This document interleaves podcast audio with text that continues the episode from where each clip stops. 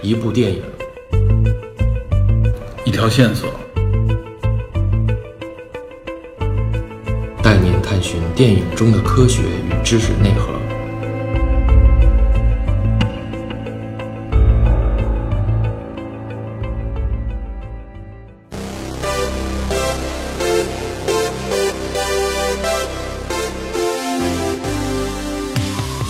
Hello，大家好，欢迎收听电影侦探。呃，我是李根。Hello，我是 Peter。我是宿醉的 Metal DP，LDP 昨天宿醉啊，所以今天声音可能会更加磁性一点。这声音不大，我尽量大点声说。对今天我们聊这部电影是非常有想象力的啊，也特别适合那个 DP 的宿醉这状态。清醒一点啊，聊什么电影呢？头号玩家，头号玩家，头号玩家，它英文叫 Ready Player One。对，啊这个明显就是给最主流的现在的游戏观众来对。来看的一部电影啊。对。对，这个电影应该是今年三月三十号，三月三十号上映。咱们现在是处在三月中旬，嗯。就是三月底，三月三十号全球同步上映。咱们对对对，北美、大陆同步同时啊，这个我觉得还是挺意外的，给我感觉。而且导演非常大牌的，嗯，史蒂芬斯皮尔伯格，这一定要一起念出来是吧？不是史蒂芬史皮堡，对，斯皮尔伯格，咱们原来介绍二零一八年值得期待的电影里边，其中提到了《头号玩家》，对就是大概的信息，我觉得大家应该多多少少知道。咱们简述一下嗯，啊，斯皮尔伯格的导演，对吧？然后这部电影啊，原来我不知道，实际上它也有一个原著小说，对吧？叫这个斯科特·克莱恩，他是两千一一年发布的这部小说，就叫《头号玩家》，或者叫什么一号玩家，啊，什么玩家一号，什么怎么说都行，反正就大概是这个意思。斯皮尔伯格看他看上了，然后克莱恩也参与了本片的编剧。啊，对对，那这片子讲什么呢？现在只有预告片儿哈。对，现在只有预告片，但是我相信这个大概的故事，从预告片和包括透露出来信息，应该比较好理解。啊，头号玩家就是一个呃用 VR 方式参与游戏的一个宅男，然后逆袭的这么一个故事，我看是在未来世界是吧？在未来世界。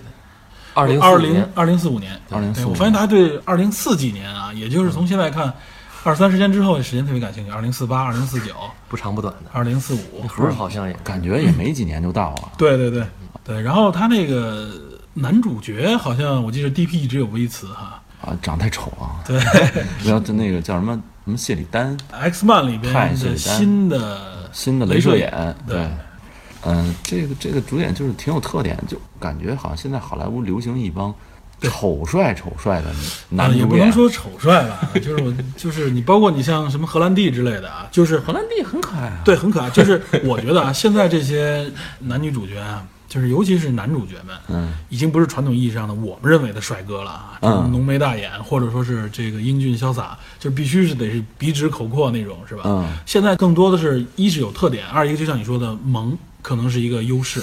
我忽然想到，那个呃大陆演员有没有哪个就符合丑帅丑帅这定位？有啊，太多了。黄渤是吧？啊，黄渤，但黄渤其实是这样，他定位是这样，黄渤是从喜剧出来的，嗯只不过他喜剧演员这认知度高，就跟葛优一样，哎，他主演了一些片子，但他也本的是说我是一个弱势群体的那种角度，嗯对我是一个屌丝。但是国外有很多片子里面，你能看到啊，他的直接上来的主角，甚至成为被大家推崇的这些主角啊，就是有这种倾向，就是长得很有特点，绝对不是传统意义上帅。对但是还有另外一支啊，也受东方的一个文化影响，就越来越娘。我理解这丑帅丑帅就应该很有亲和力，是吧？对，反正我觉得有一个特点，首先，啊有，这感觉。首先是瘦，胖了不行，仍然现在是这样，这是世界主流，你必须得瘦。演那个摇滚校园那我特别喜欢，就是杰克布莱克，呃那个是他，他也是谐星，他是笑星来的，对对他是喜剧，但是主流的啊，首先我觉得啊，就是能够让年轻人们接受的，首先得瘦，嗯，对吧？然后就是你长得有特点，而你你如果找到一个符合自己气质的影片出来，我觉得啊这就能把自己立住了。立住。对，反正这个泰伊谢里丹在这个里边，我我看好像男主演是他，但是其他的对没有详细描述，没有详细描述，而且不是特别有名。而且我从这预告片看，我觉得这是不是动画的部分比这个真人演的部分还要多？唯一的一个名有可能名家是谁呢？就是绿洲的那个创始人，哎，就是《水形物语》里边那个呃，不是水形物语，不是那画家，不是他吗？是敦刻尔克里边的老船长，然后这个哦《间谍之桥》里的间谍，咱们上次说《间谍之桥》，我说最佳男主啊，不是，他是最佳男配获奖，知道吧？这老爷子叫什么名字啊？马克·里朗斯啊，咱们上次好几次都没说他名字，名字确实不熟，但是现在他已经算是绝对一线的一个男星了。啊，另外，西蒙·佩吉在这片子里西蒙对也有，但是我的预告片里没注意啊。邪性。对。然后这个虚拟世界，就像你说，这叫绿洲的这个所有人，嗯，他在里面发了一个信息，说自己在这个里游戏里留了一笔遗产，没错，对，这个遗产大概是五千5000亿对，五千亿。嗯，反正就是一个巨大财产吧，包括实际上好像就是这个相当于这个绿洲的一控制权的那种感觉了。对，然后他说谁能找到这笔遗产，嗯，啊，就谁能谁能解开谜题解开谜题就能找到遗产。我记着好像小说里是这么说的啊，就是好像是若干个谜题，然后第一道谜题被这个屌丝解开了，他一下成为了对，所有势力的一个热门热门争夺的一个。而这些谜题隐藏在哪儿呢？嗯，隐藏在所有的八十年代、九十年代的主流的流行元素、动漫里面、游戏、游戏里面，所以，呃，等于主角在这里扮演的是一个熟悉八九十年代的，对，这么一个也就是熟悉现在这个主流、啊主流消费群体的这么没一个错没错。我想起来，在预告片里，他说他说我我生在二零二几年，嗯但是我真的很想生在这个上个世纪上个世纪八十年代。对呃他对那会儿的文化非常着迷。对，然后也就是其实也就是我们这些主流听众、主流观众们的一个年龄段嘛，八零后、九零后，对吧？其实还有些角色，但我们从预告片里面基本看不到，包括女主角我们也不太熟，对吧？对对情节刚才 DP 已经说了，大概就是这么一个故事。对，然后从这个情节介绍里面，你能够看到，我认为就是一个屌丝逆袭的一个故事，嗯，而且是站在八九十年代这个怀旧风的这种角度啊，嗯怀旧那个年代的这个流行文化。嗯，其实我认为啊，这个流行文化主要影响的是，嗯，八零后更多一些。九零后可能更多的是因为等到他们能够消费这些东西的时候，已经进入新千年了。嗯，所以我我认为主要是八零后，包括七零后的人比较喜欢的就是咱们在九十年代啊、八十年代末、九十年代初、两千年之前的一些，呃，红白机啊，然后一些什么街机啊，包括一些流行音乐的那时那时的一个回顾，是包括包括一些导演以前拍的电影？哎，对，说到这个，美国影片嘛，因为你只要你出现在电影里边的形象啊，你都是要付费的，嗯，付版权费的，所以它这里边出现了很多形象，肯定跟这个也有关系。我记着说，原著小说里边，它实际上有很多呃漫改里面的人物，超人什么的都有，但由于超人的版权，他我估计很难拿到，所以到最后把据说把超人改成了那个铁巨人，嗯啊，超人的一些戏份改成了铁巨人。都都有哪些啊？我看到的就是咱们现在预告片里能见到的形象啊，之前数了一堆，高达、对，春丽、春丽没错。裂空，对，据说有人从那个截图里看到了龙，就是街霸里的龙。嗯嗯，嗯，对，这个有街霸里的元素，肯定有卡普空的这个。对。侏罗纪公园里头对，侏罗纪公园，因为它本身就是斯皮尔伯格自己的对金影嘛，还有金刚、对金刚对。金刚，然后铁巨人也是嘛，铁巨人动画片嘛，它原来是，还有一些特别小的，都是还有过的。小丑，啊，小丑和小丑和 Harry 对，Harry，小丑女，嗯，然后就是这部影片的制片人是一女的，嗯，她跟华纳那边谈相应的版权，嗯，角色植入用了三年的时间，哇，是吗？对，就一直在谈这个版权的问题，然后让这些角色能够在这个电影里露面儿。哇，啊，最开始大家开玩笑说斯皮尔伯格打个电话，嗯，这事儿就搞定了，嗯。因为他广泛的人脉，还有他自己的电影的庞大的东西植入，积累了一些这对，个包括大白鲨、侏罗纪公园等等等等。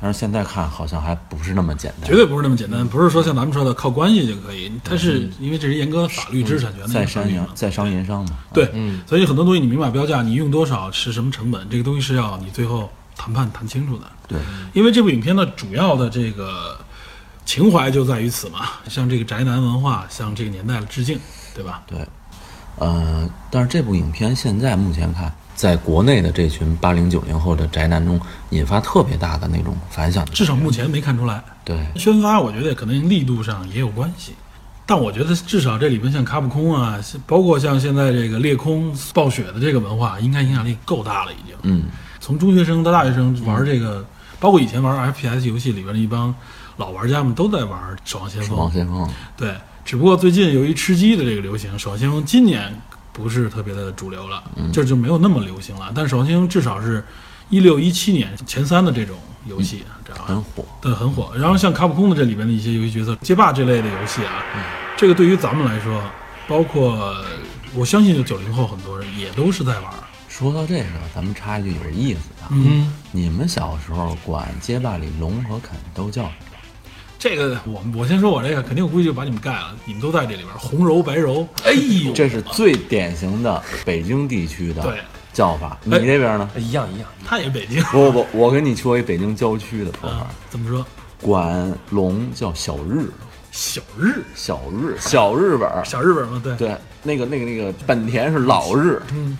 然后呢，当然肯就不一样，肯叫老美，啊，然后那个大兵，大兵大兵叫小美，知道那边叫大兵，对，特别有意思。就是春丽是大家都叫春丽，春丽大家都知道，然后电狼大家应该都叫这个，电狼都叫电狼，对吧？但是那个打泰拳的那个嗯，独眼龙，你们叫什么？我忘了，好像就叫独眼龙，我们就叫就叫他那发招那嗨嗝那个，就就啊，那对，有这叫法，有这叫法，对 对对，特别逗，我就觉得各个地方叫的都不一样。然后大家一聊的时候，哎，你聊这谁？就还有那将军，我们就叫警察吗警察，对，我也叫警察。还有叫这个角色，好像据说在这个电影里边也会出现啊。啊啊，对对对，还有叫电警，嗯对电警这反正红柔白柔是大家都听说过的，对对就北方地区这样，我不知道南方地区会不会有，肯定有区别，肯定有区别肯。定有区别。就跟我们当时玩，就我说这个，再扯一远点儿啊，就是《星际争霸》曾经是一代人的这个经典嘛，现在大家玩星际二了。啊星期一的时候里边，我记得是就是神族里边嗯，有那个手刀的那个，就是基础那个小刀。泽拉图叉兵，我一同事知道，直接上狂狂战士，嗯最开始就有狂战士，对狂战士，然后 那哥们儿直接说：“你得挠子过来挠子。” 我就能想到，大家对这命名就就就特非常别没有非常本地特。很形象。啊，如果有各位听友觉得有什么自己那边比较有特色的，你可以啊就回复一说下。，但是我觉得聊这种东西，才大家才能唤起儿对对对，主要就是唤起这个大家这个情怀嘛。这部影片向这个致敬也是，小时候就一直就觉得，就是叫的越土名的这个人玩的越好。你知道吗越上口，觉得这哥们儿越资深？我我小时候我记得有一台机子，我那个机子没有腿，啊街霸没有腿，打不出腿来打不出腿来，只有拳只有轻拳重拳，耗油根呗就。不是没有。就打不出来，然后就很多招都没法使。然后我见有一个人就用一招无赖的招式，生生打到了决赛。快拳蹲着蹲着快拳 蹲快拳，这里蹲快拳最快是谁？你记得吗？啊，谁？是不是应该是红柔白柔吧？不是大兵，哦这美国大兵他那小拳啊特别快嗯，然后他就蹲蹲重腿，对方一防过去一个一个抱摔直接给抱过去，然后继续蹲重，就是靠这招。这应该是街霸几？街霸一、街霸二？一应该是一了一早期的。对，早期。哦，说到这个，这个影片里好像还有好鬼，啊，对，好鬼应该也有，我记得好像有镜头有人截图了。截图有一个好鬼，这么说，卡普空的这个街霸的版权，它应该是基本上整个拿下来。对，因为街霸，我相信这东西方的人啊，这个游戏又比较简单嘛，不那么复杂，是谁都能上手横。扫全球。对，它应该是受众非常多的。嗯，对但是马里奥没看到啊，是吧？没有任天堂的版权，任天堂应该都没有打得很死对。马里奥、所以马里奥、林克，你对，根本任天堂应该是基本看不因为任天堂自己一套宇宙，自己一套设备什么的，人家自己把持着。那个任天堂在游戏机界有点类似于迪士尼，嗯，对在这，个游戏界的迪士尼了。对，所以你看，只有日本奥运会的时候能够把任天堂的元素拿出来，对，然后这个日本首相扮演这个 水管工 Mario Mario。对，咱这扯远，说情怀扯远了。他这个影片就是向情怀和年代致敬所以。这部电影是有过去有未来的一部电影。对，对，咱们说过去就是，其实我相信啊，你现在的三四十岁的人，包括二十岁的人，嗯去电影院看，你绝对可以找到自己有感触的。年轻人应该也有，因为现在复古风挺强的，很多人都开始找之前复古的一些东西，对吧？嗯，对，八十年代的一些元素，影片里面，比如说有那个《回到未来》里边那那辆汽车，啊，对吧？对回到未来那部汽车，那是很经典的元素。这国内观众相对知道少啊，这但是对西方观众来说，我相信这个太经典了，对吧？包括他拿的拿的那个双卡录音机是吧？都是经典。燕舞，就类似的这种，燕舞是吧？这个现在都属于文物级的东西了。你说到这个，我想起来了，如果有街霸人物，那魂斗罗是不是应该也有啊？魂斗罗是谁的？科纳米的，科纳米对科纳米的版权吧？版权对，不知道啊，类似于科纳米现在也不不是很强，类似于这种版权会不会有？不好说，因为他不可能把所有的东西，原则上不会把所有东西都展给你，对里边会有隐藏的一些线索和内容。或者说我们看正片的时候，它有一个惊喜，对也有可能。对，哎，你说这个魂斗罗怎么没拍成电影呢？有啊，魂斗罗很多，据说说是魂斗罗的原型。是魂斗罗，溯本求源一下，啊，魂斗罗本身那两个人物，来自于电影。来自于电影，一个设定是施瓦辛格，一个设定是史泰龙。史泰龙用他们俩的人物形象做的这个两个，一个叫比尔，一个叫什么莱斯是吧？就忘了。一个长发，一个短发嘛，对对，然后以他们俩打外星人的这种这种构造，其实这个都源这元素也都源自于来源自于电影电影。对。他们现在腾讯不是把这个游戏又复刻了吗？啊，变成了那种嗯，是吧我没玩过 K 金游戏，对，手机上的游戏对，K 金游戏，一代人共鸣嘛记忆。对，这个共鸣，这些，而且我相信这些东西的生命力不仅仅留停留在现在，还会传下去。这些东西都好追溯，有大量的样本，有大量的群体，对吧？你说到这个，我们到时候看这电影的时候，嗯，是不是也能根据它的线索猜一猜哎，最终这个寻宝的过程，对吧？没错，它有什么梗？这寻宝应该也会是梗。对，是不是我们能跟这个主人公一样，一样去解密甚至比他还快？一样去解密。对，反正主人公号称是这方面的专家，他解谜并不光光是因为他玩的好啊，游戏好，是他对这个文化有非常熟悉。这这个这主人公在里边叫什么叫 Wade Walls？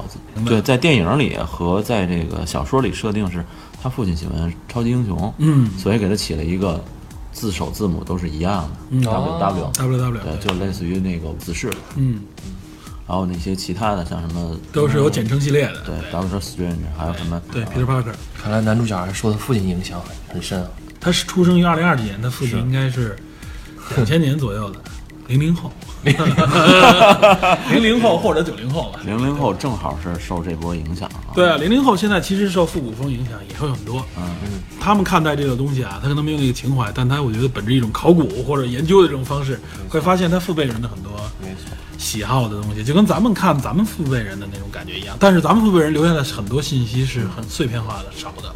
零零后甚至一零后往前追溯，是有非常完整的信息链的。资讯发达，对资讯存储的已经很完整了，对吧？你们甚至能可以玩到从模拟机上玩到这些游戏，嗯嗯，然后你可以从影像里边、动画片里边都会有，所以这感受会不太一样。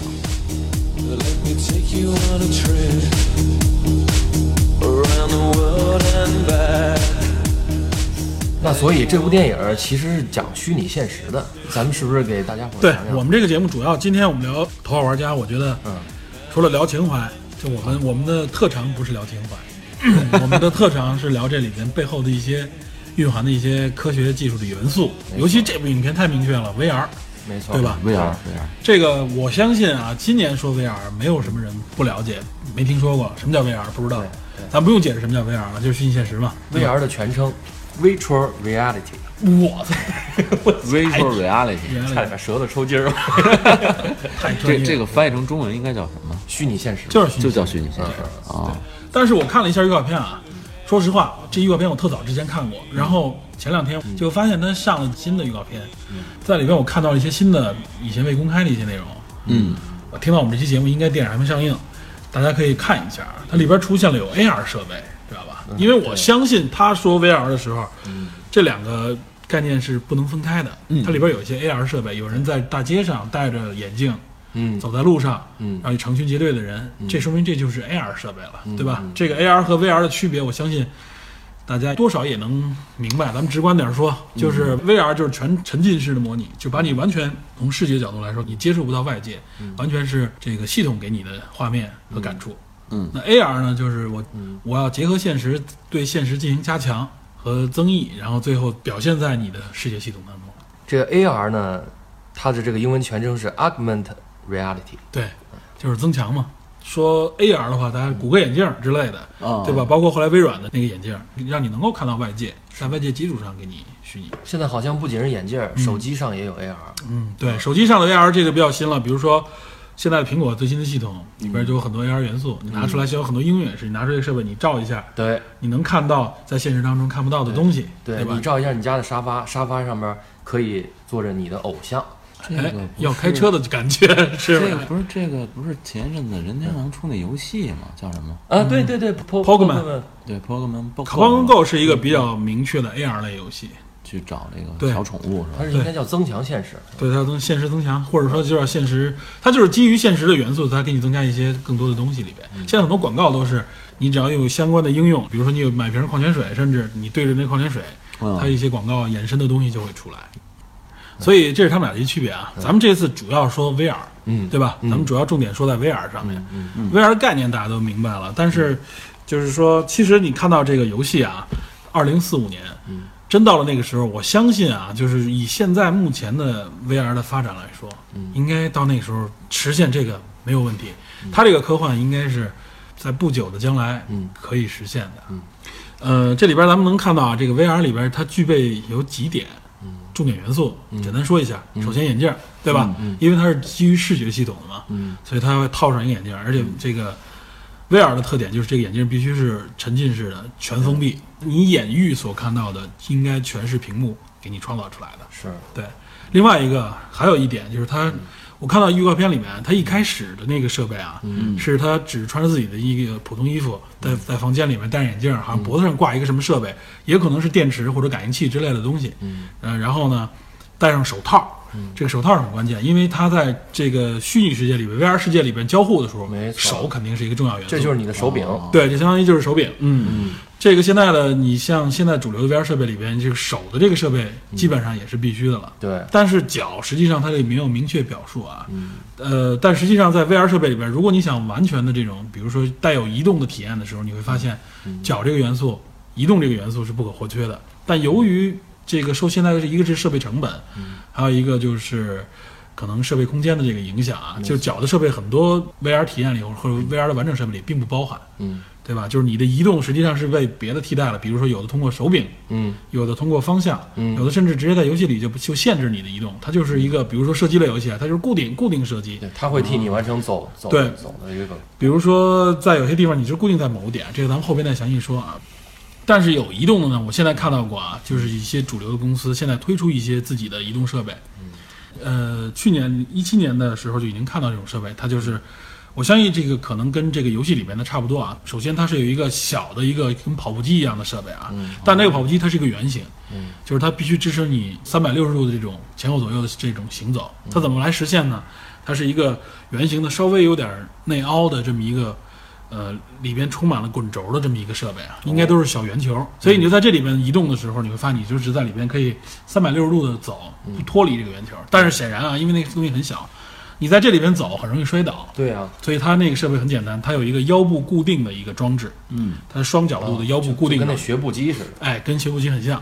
也就是说，在这个里边，你手里有一个模拟手部的设备，比如两个手柄或者是手套，然后呢，你腰部固定在那儿，它那固定应该是足够结实的，底下就是在这个相当于是三百六十度的跑步机上面进行模拟。嗯而且我看到有好像瑞典公司也出过一个更大型一点的设备，它原来是支撑那个给军队做这种模拟战斗用的这种设备支撑，所以它那个设备更大。嗯其实概念跟这也差不多，只不过那里边它没有腰部支撑了，嗯你就在它那个空间里就可以完成走动，而且是不会像你看上去感觉那么危险。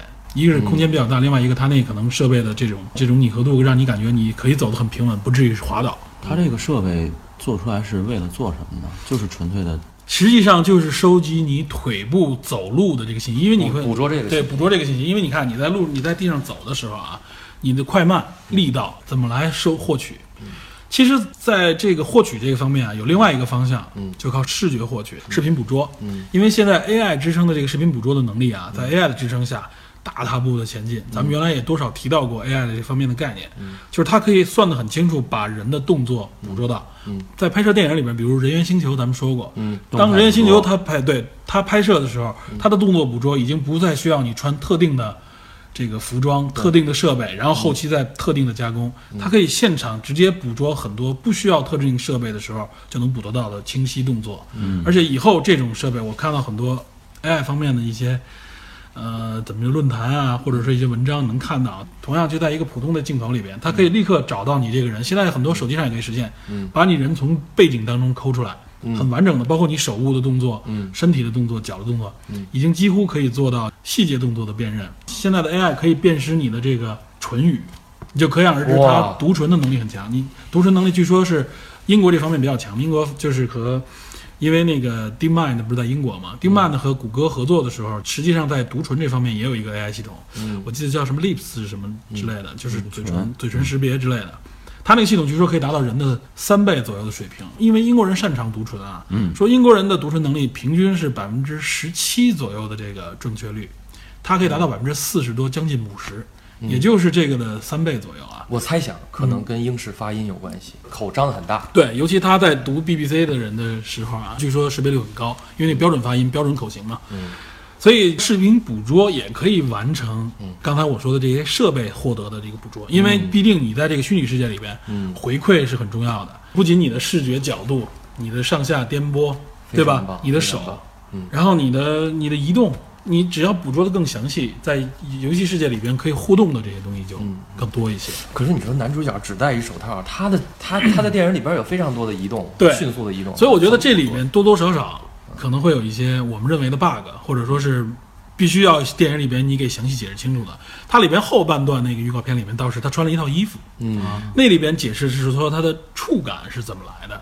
当时我记得女主角就在游戏里面抚摸他，嗯他问他你感觉到了吗？然后他说我能感觉到。正好有一个镜头是在外界，他那衣服上面也有一个相应的那个手的那个感觉，对对对，传感过去的。而且我觉得这个毕竟是一部科幻电影，嗯，它虽然说比我们现在的技术要先进几年，嗯但是现在可能有些技术是我们现在还没有达到、没有突破的。一定会有稍微一丢丢的幻想。对比如说可能他移动是通过读取他脑部的这个指令。也不是不可能。对呀、对对，这个就说到 AR 的一个极限，大家都说啊，现在呃 VR 啊，就是说 VR 戴眼镜如何实现它的这个效果啊？因为这里边就我们一会儿会说到，就 VR 实际上有几个可以说是门槛吧，导致它目前至少还没有达到一个理想状态。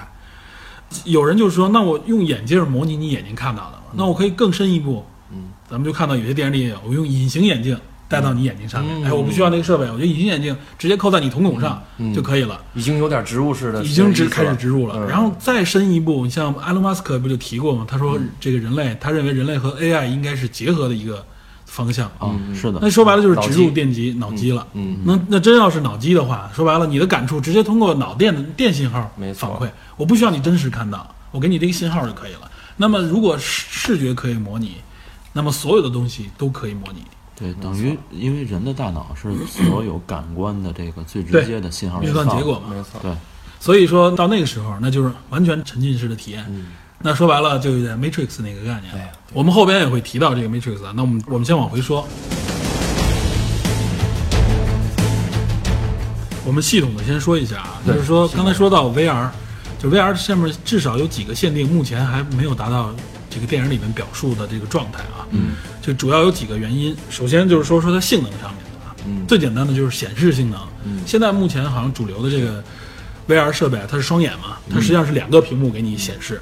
它双眼的这种显示的时候，它能够一般现在主流的这个分辨率可能能达到一个两千乘以一千多的这么一个感觉，两千，据我所知已经是高端了。已经算高端，这就算是比较主流高端了啊。嗯但是我看到就是谷歌好像发了一个预告，他说他在今年五月份左右的这个显示类的这种峰会上面，嗯他会推它和基于骁龙八四五吧移动处理器里边，嗯它可以支撑达到了一个一千四百多 PPI，它的分辨率实际上就已经相当高了，因为现在主流的分辨率。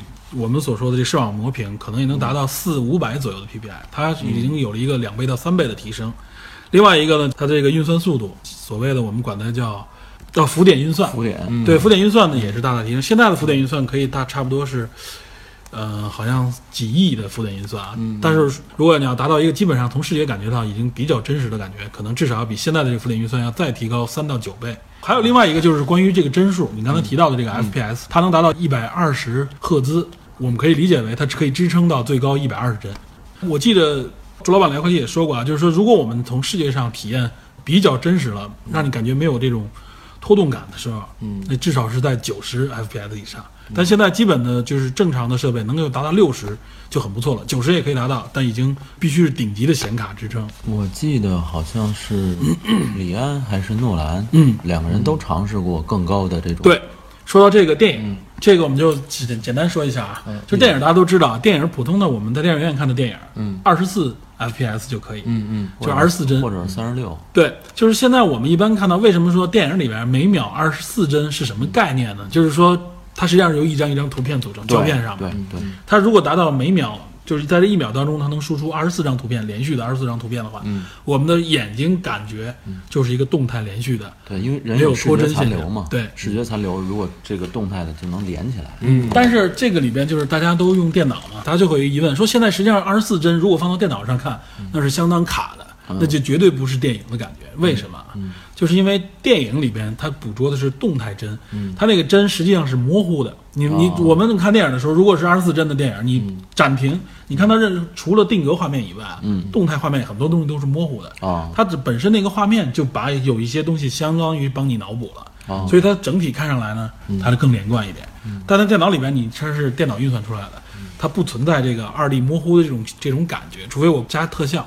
那么如果在这种情况下，实际上这个在电脑里面基本上要达到六十帧左右啊，就是你基本上视觉上没有那种脱帧线、显示器啊之类的。嗯。然后呢，当然，当然，如果能达到九十帧，那就效果更好了。啊。所以刚才我们说那个设备可以达到一百二十帧的效果的话，就很强。你刚才说李安，李安的对比林恩的那个，我记得他好像就说是一百二十一一百二十帧，这相当高了。所以我，即使我们不是支持一百二十帧的那个播放设备，因为国内好像据说没有支持这没有样的设备，没有，但我当时看那个电影的时候，给你感觉清晰的感觉，就像看电视剧一样，不像电影，对，没有那种模糊感，就就特离你特别近的感觉。对，离你很近，很真实，就没有电影那种颗粒感、粗糙感对，和那种质感。对，因为你刚才举例的时候，我突然想到，就是小时候拿一本书在书角上你画上那个动画，嗯每一页，那一秒钟你相当于翻二十四页，就就对比较连贯了。对，这个我们可以脑补出来。但是如果真到电脑里面，就是说，如果你想一秒钟一百二十帧的话，你画一动画，那多么细致啊！是，你再把它按正常速度放出来。这也说到一点，就是我们看到很多黑白的过去历史的片子的时候啊，为什么看都是快动作？胶片感。对胶片感，一个是它实际上当时达不到二十四帧，所以你按二十四帧播放的时候，它就变快了。比如说它原来一秒里边它可能只有十八帧、十五帧，你按每秒二十四帧放的时候，它等于是把两秒的一秒半的内容放到了一秒当中，自然你会感觉动作快。你说这个，我想起了黄飞鸿有一、哎对有一次，就是十三姨十三姨给他放的时候，然后他说：“飞鸿，你的动作越来越快。”他老爹说的就是说，难怪都叫你无影脚。然后李连杰当时说了一句：“说没这么快吧？” 然后那个是不是就是胶片放那个？对，他而且他摇快了，对就它超过了每秒帧数的时候，你会发现，哇塞，这个人动作就。非常非常快好像就是这个原理。对，就是这个原理。这首先这是一点啊。另外一个就是说，由于这个帧数如果达不到啊，会造成一种什么体验呢？嗯就是晕眩感。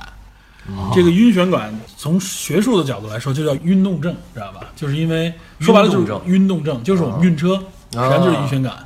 这个原理也可以简单说一下啊。我们大脑里边有一个，其实就在耳部这块儿啊，就有一个叫前庭系统。前庭，脑补后庭了是不是？我真没想到，我操！前庭系统，哎我前庭系统主要是有点怪，但是我真不是我我也我也听成潜艇了，你知道前庭吗？前庭前庭系统，它主要感受的是什么呢？嗯就是人的这种移动，它对尤其是对加速度的感受是特别灵敏的啊。嗯，我们耳朵这块儿如果发生了问题，就会比如站不稳，嗯产生眩晕。对，啊产生眩晕，产生眩晕。很多人有晕眩感的时候，可能是低血压，可能是血管，有可能也是这个美尼尔，叫美尼尔症。耳耳蜗那个耳蜗你说这太对了，就是有时候我我跑步的时候，我戴着耳机，我就觉得跑的没有不戴耳机稳。你查一下，你可能有缺陷。你这耳机那歌，我觉得应该换一首。然后呢，比如我们晕车，你在车上面看手机，嗯，玩牌，很多人平时坐车还不晕，但一玩牌看手机会非常晕。我也是这样，就我我还我玩 FPS 游戏的时候一点问题没有，我还好有的人没事我还。不说晕，我就突然觉得恶心了。哎，对，这晕眩的感觉就是恶心嘛。因为这个说白了就是什么呢？就是你你的你就发现人体系统啊，你的整个控制，你一方面这个前庭系统是帮你感受加速度移动的，嗯嗯，还有什么是感受呢？就是你的视觉系统。没错。实际视觉系统是让你脑补很多现实的。当你在车上看手机、看书的时候，你的视觉系统是静止的，嗯但是车是在不动移动的，尤其是又启动，不断给你感感觉加速度的时候啊，嗯无论减速或者加速，你的前庭系统告诉你你是在不断的换速移动当中，嗯但你的视觉并没有配合，所以这个时候你就产生了晕眩。这个晕眩就是因为这两个系统不匹配造成的。就是眼睛跟不上耳朵了。然后据说，因为 VR 说白了，我没有怎么仔细体验过啊。据说现在的 VR 设备，百分之八十以上的人在持续玩二十分钟以上都会产生晕眩感，这就是因为设备的这个脱帧，比如说没有达到九十九十 FPS，然后另外一个分辨率也不够真实的情况下，它给你感受到的。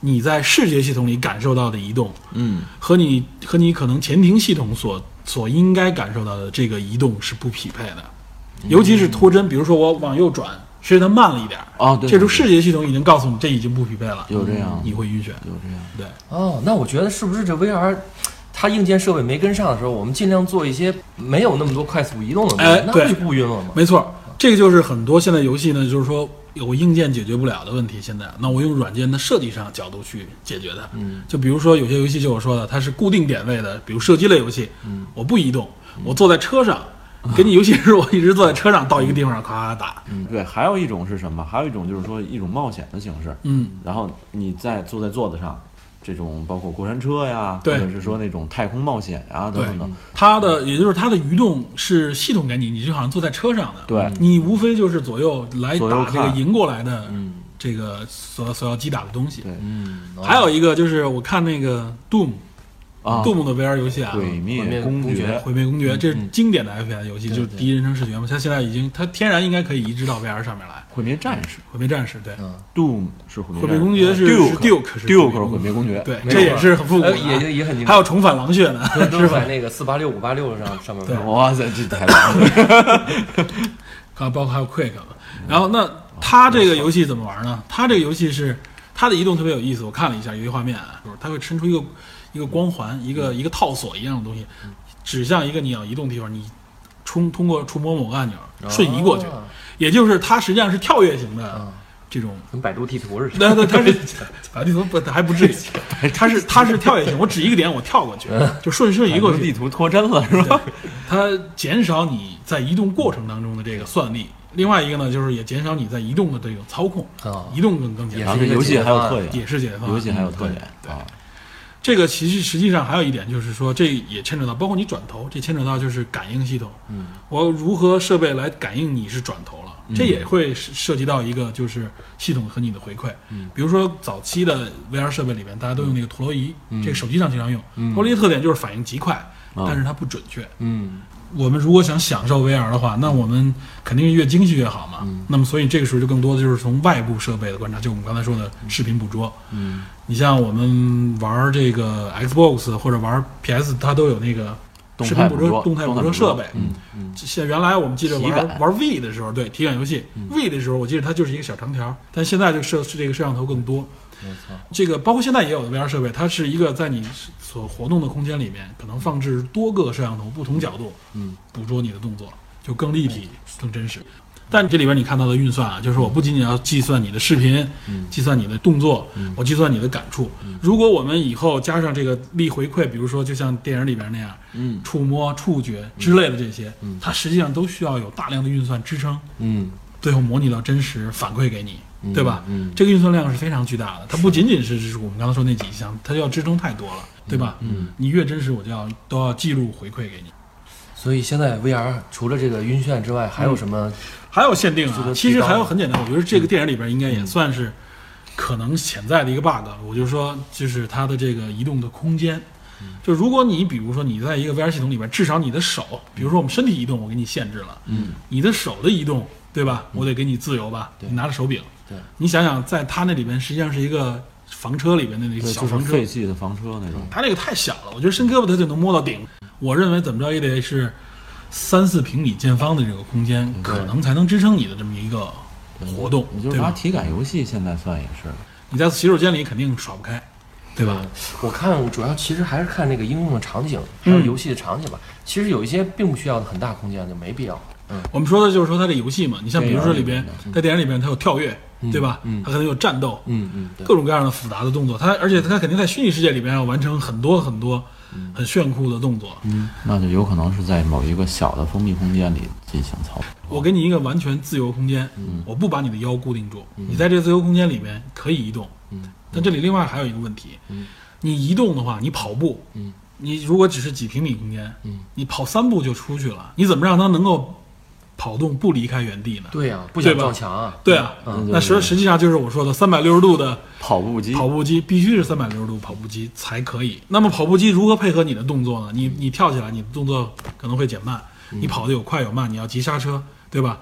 而且你要感觉路面的颠簸也好，或者不同的这种质感，那要需要达到的这种回馈太复杂了。设计非常复杂。这个成本也太高了。这个成本从目前来看啊非常高，你需要空间，嗯需要大量的算力、大量的反馈，对吧？我捕捉你的动作，捕捉你，我还要捕捉你的体验。这里边有还有一个问题，就是说它的这个触觉体验嘛，对吧？想达到这个，你看现在，这个李哥应该比较熟的啊什么，VR 又要开车了？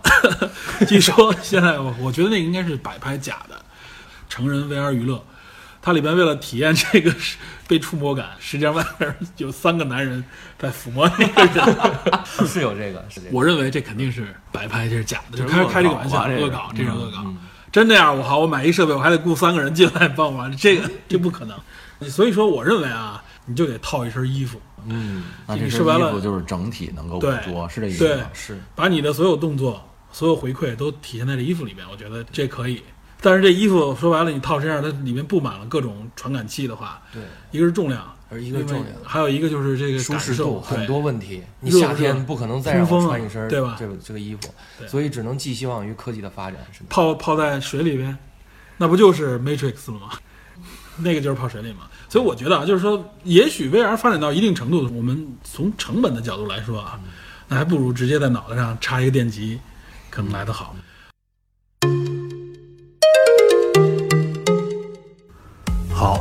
以上就是头号玩家是否预示着未来上集。VR 照着这个势头发展下去，势必会向更根本、更基础的人类体验进发。那么，接入人的大脑将是一个非常好的选择。如果我们撇开人类的知觉末端，对大脑直接进行干涉的话，缸中大脑的假说会否成立？Matrix 将成为现实吗？那么我们现在所感知的又都是真实的吗？我们是否就生活在一个由程序控制的虚拟世界里？以上这些终极话题，我们将在下一集里为您逐个解读。也许有些烧脑和硬核，但绝对不会太晦涩。如果您对这些问题感兴趣，请一定不要错过本期节目的下集。好，感谢您收听电影侦探，请持续锁定本节目，我们下期再见。